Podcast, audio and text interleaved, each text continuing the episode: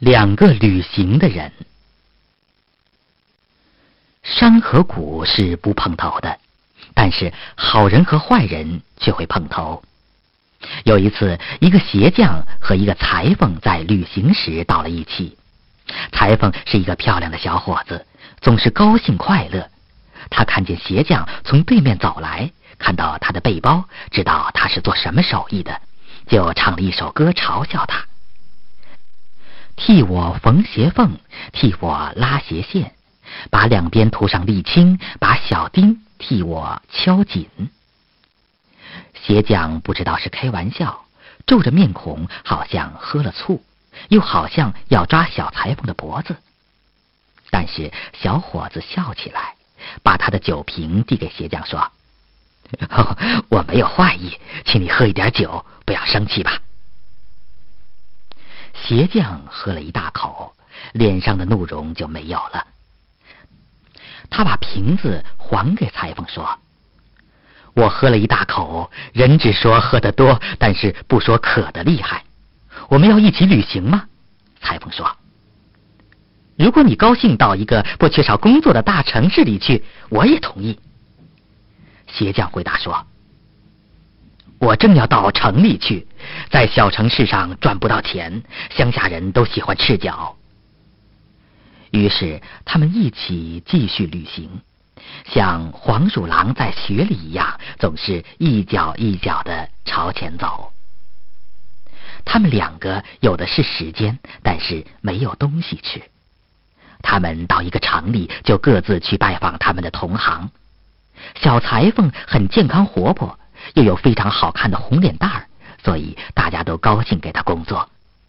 如果运气好，他告别的时候，师傅的女儿还会在门口给他一个吻。他同鞋匠又到一起的时候，他小包里的东西总比鞋匠多些。性情怪却的鞋匠歪着嘴脸说：“越是流氓越有福气。”但是裁缝总笑着。唱着，把他得到的东西分给他的同伴。如果他袋里有几角钱，就叫人开饭，高兴的在桌子上拍，弄得杯子跳起来。嗨，赚的容易，花的也容易。他就是这样。他们旅行了一些时候，到一个大森林跟前。到京城的路是通过森林的。但是有两条小路，一条要走七天，一条只要走两天。他们不知道哪一条是近路。两个旅行的人坐在一棵橡树底下商量，看应该怎样预备，要带几天的面包。鞋匠说：“人应当从坏处着想，我要带七天吃的面包。”裁缝说。我为什么背着七天的面包，像个驼兽似的？不能向周围看一看呢？我靠着上帝，什么都不管。我袋里的钱在夏天和冬天都是一样，但是面包在热的时候要干，并且还要霉烂。我的衣服也会很快破掉。我们为什么不找正确的道路呢？只带两天的面包就好了。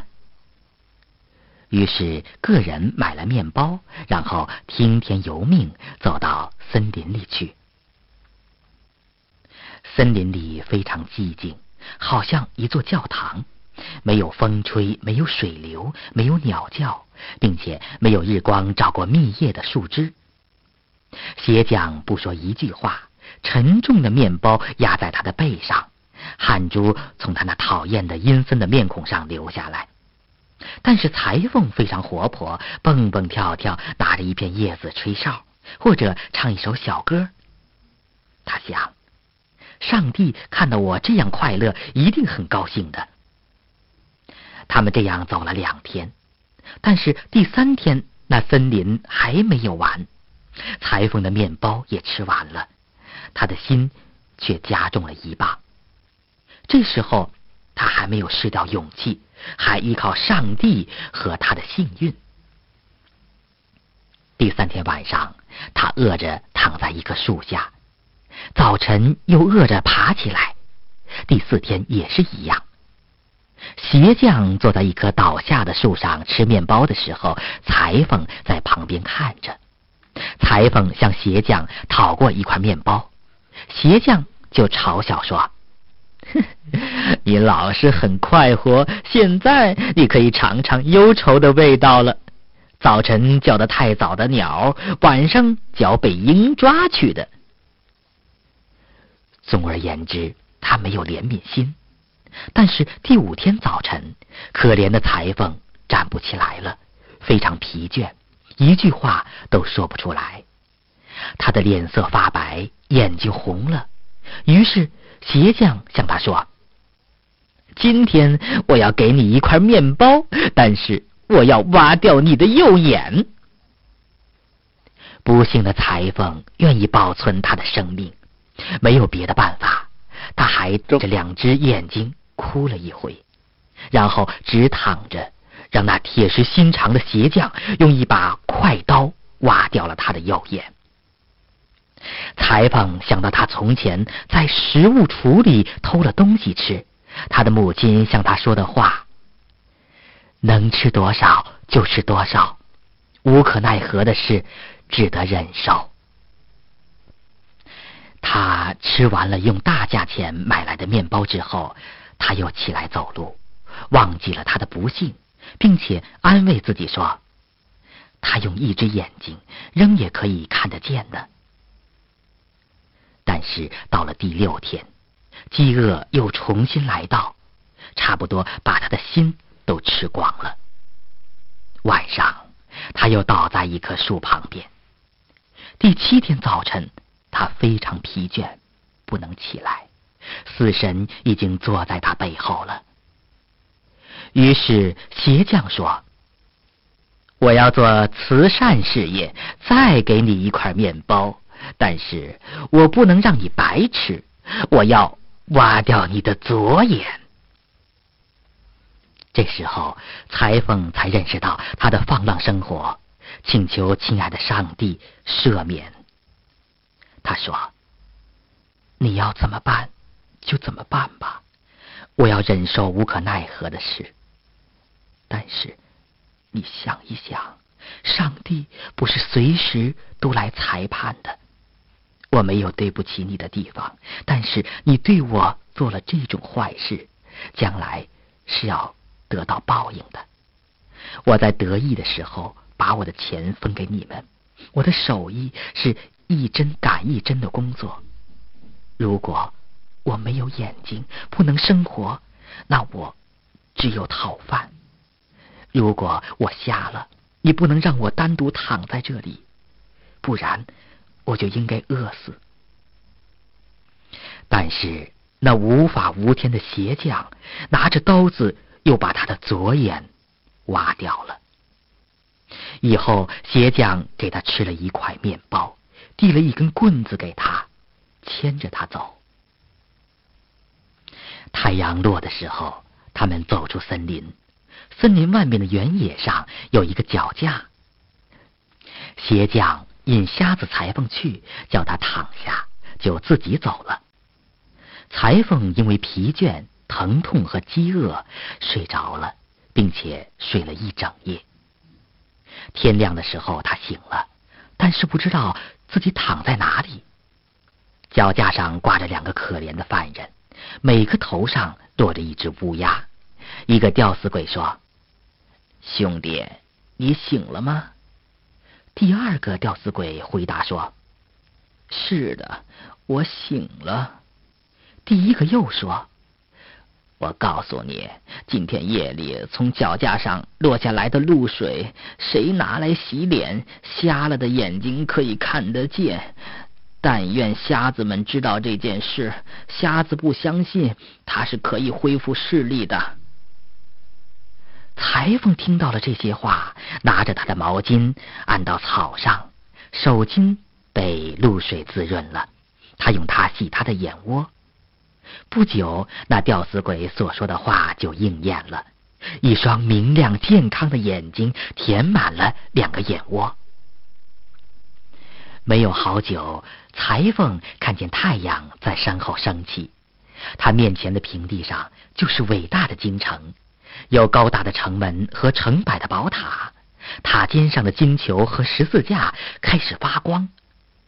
他能够辨别树上的每片叶子，看见飞过去的鸟和在空中跳舞的蚊子。他从口袋里拿出一根缝针，穿线比以前更快，他的心喜得跳起来。他跪在地上，感谢上帝赐给他的恩惠。他早晨的祷告，他也没有忘记替那可怜的犯人祷告。他们吊在那里，像钟里面的摆，风吹得他们互相撞击。然后他背上他的行李，不久就忘记了所遭遇的伤心事，一面唱歌吹哨，一面向前走。他最先遇着的是一匹棕色小马，它在田里乱跳。他抓着他的鬃，要骑它到城里去，但是小马请求释放他。小马说：“我年纪还太轻，连你这样身子很轻的裁缝都要把我的脊背压断。让我跑吧，等我强壮的时候再来骑，或许我将来还有机会可以报答你的。”裁缝说：“去吧，我看你还是一个非常顽皮的孩子。”他用树枝在马背上打了一下，马喜得用后腿踢，跳过篱笆和壕沟，跑到田里去了。小裁缝从昨天起就没有吃东西。他说：“虽然太阳充满我的眼睛，但是面包不充满我的嘴巴。”我遇到了勉强可吃的东西，我一定要吃它。这时，一只鹳在草地上十分庄重的走来。裁缝叫道：“停住，停住！”他就抓着他的腿说：“我不晓得你是不是可以吃，但是我饿得很，不许我有长时间的选择，我只得切下你的头来烤了吃。”鹳回答说。不，不要这样！我是一只圣鸟，没有人害我。我要把伟大利益带给人类。你饶我的命吧，我将来要报答你的。裁缝说：“长腿老哥，你去吧。”鹳就起飞，吊着两只长腿，慢慢飞走了。裁缝自言自语的说：“怎么办呢？我饿得越发厉害了，我的胃……”越发空了，我在路上遇到的东西都没有了。这时候，他看见池上有几只小鸭子游来，他说：“你们来的真巧。”他抓着当中的一只小鸭子，要扭断它的脖子。一只老鸭子藏在芦苇里，开始大声叫喊，张着嘴巴游过来，恳求他饶了小鸭子。老鸭说。你没有想到，如果一个人把你抓去，要打死你，你的母亲该是如何悲哀呢？裁缝心肠很好，他说：“不要说了，给你留下小鸭子。”他就把捉住的小鸭子又放到水里。他转身的时候，有一棵老树站在他面前，树干已经空了一半。他看见野蜂在那里飞出飞进。裁缝说：“我做了好事，在这里马上找着报酬。蜜蜂会补养我。”但是蜂王出来恐吓他说：“如果你挨着了我的人民，损坏了我的科，那我们的刺就同万根火一样射到你的皮肤里。但是如果你让我们安居乐业，再走你的路。”我们有机会，一定要为你服务。小裁缝看到在这里也不能有什么希望，他说：“三只碗是空的，第四只碗是什么也没有。这是一顿很坏的饭食。”他拖着饿肚子到城里，那时正打十二点钟，客栈里已经替他收好了饭。他可以马上坐到桌边去吃。他吃饱了，说：“现在我要工作了。”他在城里到处找师傅，不久就有了很好的工作。因为他的手艺学得很好，所以没有多久他就出了名。大家都要小裁缝替他们做新褂子。他的名声一天比一天大。他说：“我的本领不能再有进步了。虽然如此，还是一天比一天好。”最后，国王请他做宫中裁缝。但是世界上的事有些凑巧。同日，他从前的同伴鞋匠也做了宫中的鞋匠。他看见裁缝又有了两只健全的眼睛，他的良心很难过。鞋匠说：“在他向我报仇以前，我应该给他挖一个坑。但是谁给别人挖坑，自己是要落进去的。”晚上，鞋匠下了工，天已经黄昏。他悄悄的到国王跟前说：“国王，裁缝是一个骄傲的人，他大言不惭，说能够把古时候失掉的金子王冠再找出来。”国王说：“那我很高兴。”国王叫裁缝第二天早晨到他面前来，吩咐他去找那个王冠，不然他就永远离开京城。裁缝想：“哦，这是流氓说的话。如果这个暴躁的国王要我做人力做不到的事，那我不等到明天，今天马上就出城去。”他捆了行李，走出城门，很是难过，因为他得放弃他的幸福，离开那使他一切顺利的城市。他走到他跟鸭子结交的池边，恰巧那只老鸭。坐在岸旁，用嘴整理羽毛。因为他饶过小鸭子的命，所以老鸭子马上认识他，问他为什么垂头丧气。裁缝回答说：“如果你听了我的遭遇，你一定不觉得奇怪了。”他就向老鸭子讲他的命运。老鸭子说：“如果没有别的，那我们可以想法子。”那王冠掉到水里去了，在池塘的底上，我们马上就去拿来。这时候，你只要把你的手巾摊到岸边上。老鸭子带着十二个小鸭子一起去。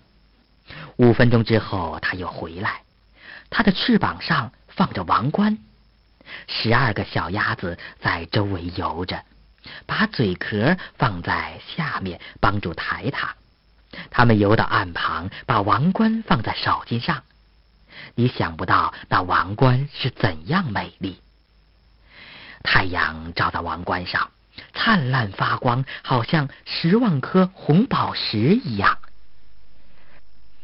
裁缝把手巾的四角系在一块儿，拿给国王。国王非常高兴，把一根金链子套在裁缝的脖子上。鞋匠看到这个诡计失败了，他又想到第二个。他到国王面前说：“国王，裁缝又骄傲起来。他说他能够把整个王宫和里面所有的东西，能动的和不能动的，里面的和外面的，都用蜜蜡做个模型。”国王叫裁缝来。要他把整个王宫和里面所有的东西，能动的和不能动的，里面的和外面的，都用蜜蜡做个模型。如果他做不成功，或者墙上少了一个钉子，就叫他终身住在地下监狱里。裁缝想，越来越讨厌了，没有人能忍受得住。他把行李丢到背上走了。他来到那株空心树旁边坐下，垂头丧气。蜜蜂飞了出来，蜂王问：“他的头这样歪着，是不是得了硬颈病？”裁缝回答说：“啊，不是的，有别的事情压迫我。”他就讲国王向他要求的事情。蜜蜂们开始嗡嗡的叫。蜂王说：“你回去吧。”明天这时候再来，带一块大布来，一切就都好了。于是他转身回去，蜜蜂朝王宫飞，从敞着的窗户进去，爬到每个角落里，极其详细的观察一切，然后他们飞回来，用蜜蜡做王宫的模型，非常迅速，眼看着长了起来。晚上一切都完成了。裁缝第二天早晨来的时候，整个漂亮的建筑物已经站在那里，连墙上的一个钉、屋顶的一片瓦都不缺少，又细致又洁白，又香又甜，和蜂蜜一样。裁缝很当心的用布包着它，送给国王。国王见了，真是说不出的惊讶，把它陈列在最大的大厅里，赏了裁缝一所大的石头房子。但是鞋匠仍旧不放松，他第三次到国王那里说：“国王，裁缝听说宫院里没有喷水池，他夸口说院子里要有水喷出来，和人一样高，和水晶一样亮。”于是国王喊裁缝来说。如果明天我院子里没有像你说的喷水池，那么刽子手就要在那里把你的头砍掉。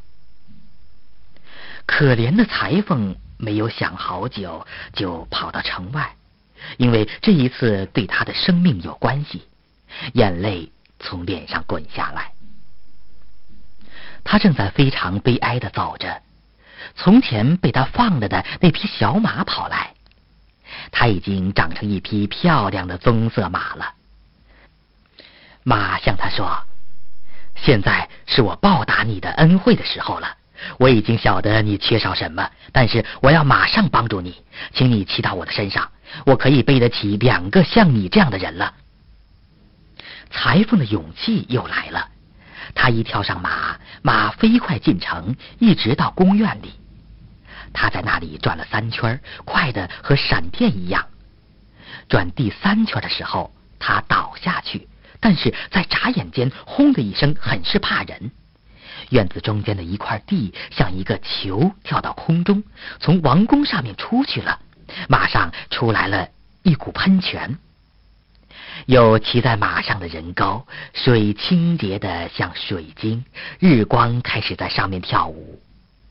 国王看见了，惊讶的站起来，在所有的人面前拥抱小裁缝。但是幸运没有多久，国王有许多女孩，一个比一个美丽，但是没有儿子。那恶毒的鞋匠第四次到国王那里说：“国王。”裁缝还是很骄傲。他现在夸口说，如果他高兴，他可以从空中给国王背一个儿子来。国王叫人喊裁缝来说：“如果你在九天之内给我送一个儿子来，你就娶我的大女儿做妻子。”小裁缝想到，虽然报酬大，人可以多出些力。但是樱桃掉得太高，如果我上去摘，下面的树枝一断，我就要跌下去。他回家盘腿坐在他的工作台子上，想想应该怎么办。最后他叫道：“这不行，我要走，我在这里不能安静生活。”他于是捆好行李，赶快出城。他来到草地上，看见了他的老朋友冠。他好像是一个哲学家，他在那里走上走下，有时候静立着，仔细观察着一个蛙，终于把它吞了下去。冠走来问候他，他说：“我看见你背着背包，你为什么要离开京城呢？”裁缝对他讲国王向他要求的事，他不能办到，并且悲叹他的不幸。冠说。你不要为了这件事情抽出白头发来，我要从患难中把你救出来。我早已送了些婴孩到城里，我也可以从井里拿一个小王子来。你回去安静些。第九天你到王宫里，那时候我也要来的。小裁缝回家去，后来在约定的时候到了王宫里，没有多久，冠。飞来敲窗户，裁缝给他开窗户。长腿老哥小心谨慎地提起长腿走进来，用庄严的步子在光滑的大理石上走，但是他嘴里含着个小孩，和天使一样美丽。他的小手向王后伸着。冠把小孩放到王后怀里，他抱着吻他，喜欢的不知怎么才好。冠在飞走以前，从肩上拿下了他的旅行袋，递给王后。袋里有很多纸盒，装着各种颜色的甜豌豆。王后把豌豆分给小公主，但是最大的公主没有得到豌豆，却得到快乐的裁缝做丈夫。裁缝说：“我好像得了头彩一样。”母亲说的很对。他常常说：“谁信赖上帝，就有幸福，不会失败。”鞋匠只得给小裁缝做结婚的跳舞鞋，然后国王就叫他永远离开京城。他沿着到森林的路走，来到脚架跟前，他心里愤怒，天气又热，十分疲倦，倒在地下。他闭着眼睛要睡。落在吊死鬼头上的两只乌鸦大声叫喊着冲下来，捉去了他的两只眼睛。他疯了，跑到森林里去，一定在里边饿死了，因为没有人再看见他，也没有人听到他的消息。